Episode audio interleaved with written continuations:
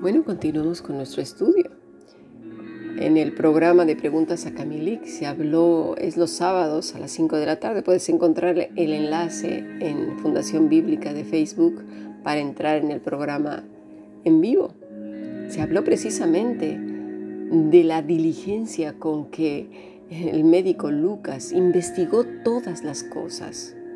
Nosotros debemos de tener un corazón así si no nos casa lo que está diciendo esa persona, quien sea, yo misma, vamos a investigarlo. Porque es así que se encuentran unos en que dicen, a ver, esto que está diciendo esta persona no me cuadra.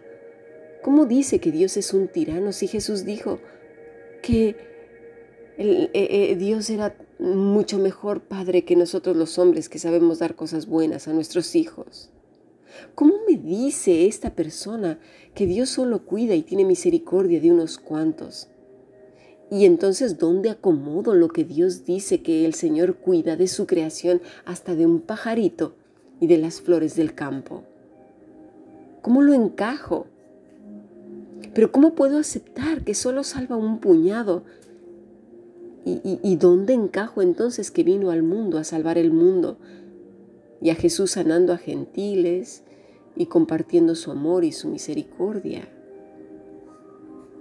¿Por qué, ¿Por qué han omitido todos estos pasajes?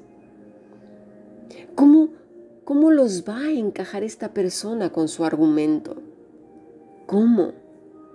Bueno, pues de ahí entonces sale el asqueroso, apestoso, horrible, deforme, uñas largas, gruesas, verdes, negras, podridas, llenas de hongos y pies callosos, ¿sí? de las hermanastras de Cenicienta, intentando meter su asqueroso argumento en las preciosas, delicadas, santas y puras escrituras donde Dios habla.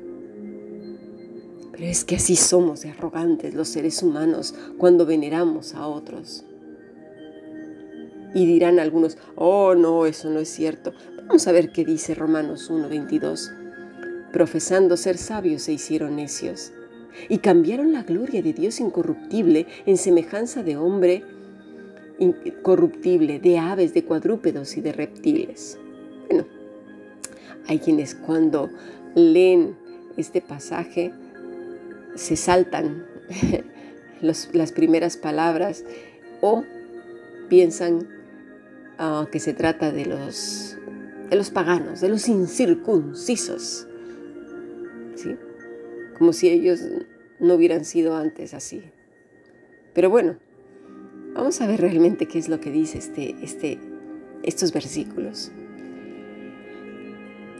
Dice Fasco, aseverando, profesar mostrar, dar a conocer sus pensamientos. Dice, ser sabios, sofos, que quiere decir que son sabios, prudentes, pero, pero da más bien una impresión de arrogancia, de orgullo. ¿eh?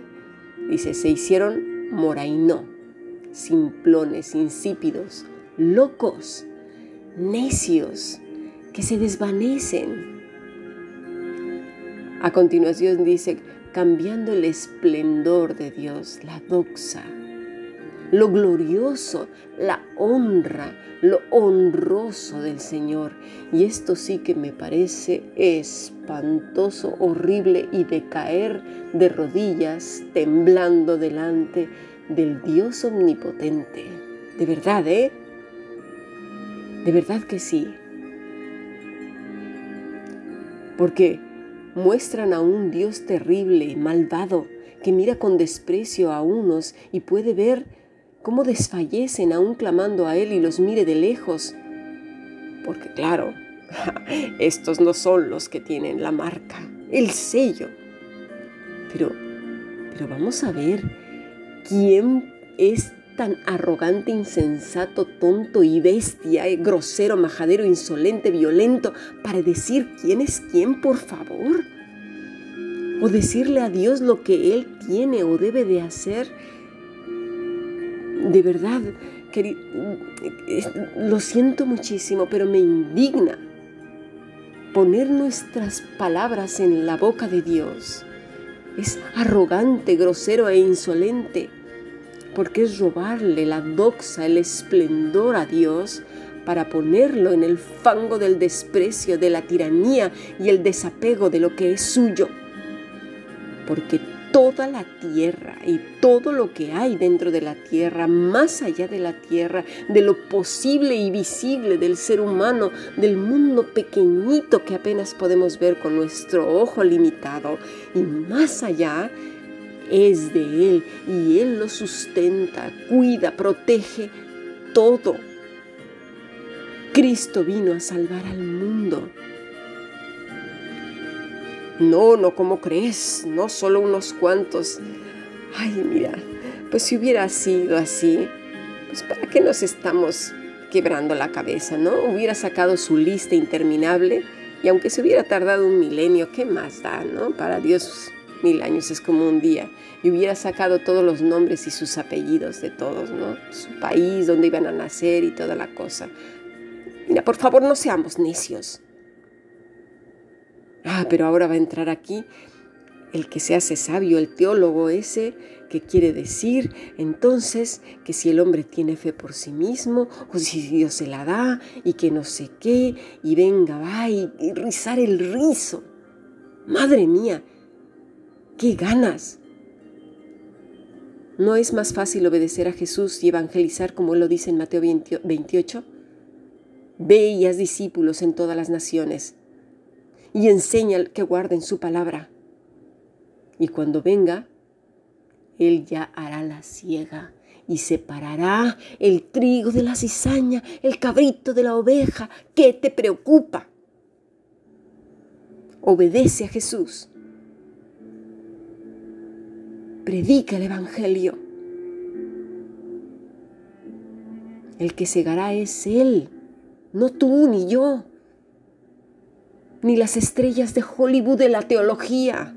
Por favor, son seres humanos con ojos y pies,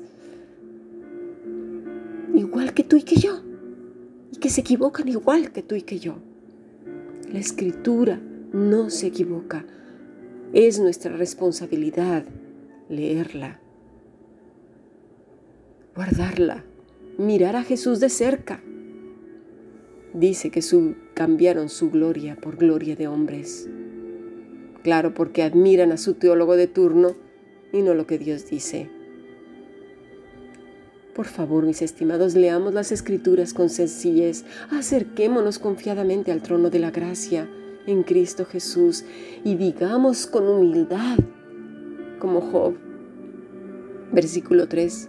Entonces respondió Job a Jehová y dijo, He aquí que yo soy vil.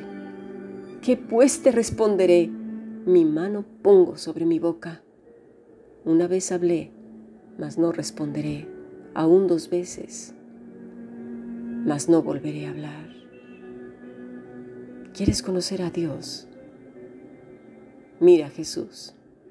Lee con detenimiento los evangelios. Mira cómo actuó, cómo habló, cómo se dirigió a los demás. Mira su sacrificio. ¿Por quién murió? ¿Qué dijo él? Escúchalo bien y conocerás a Dios. Sigamos aprendiendo bendiciones.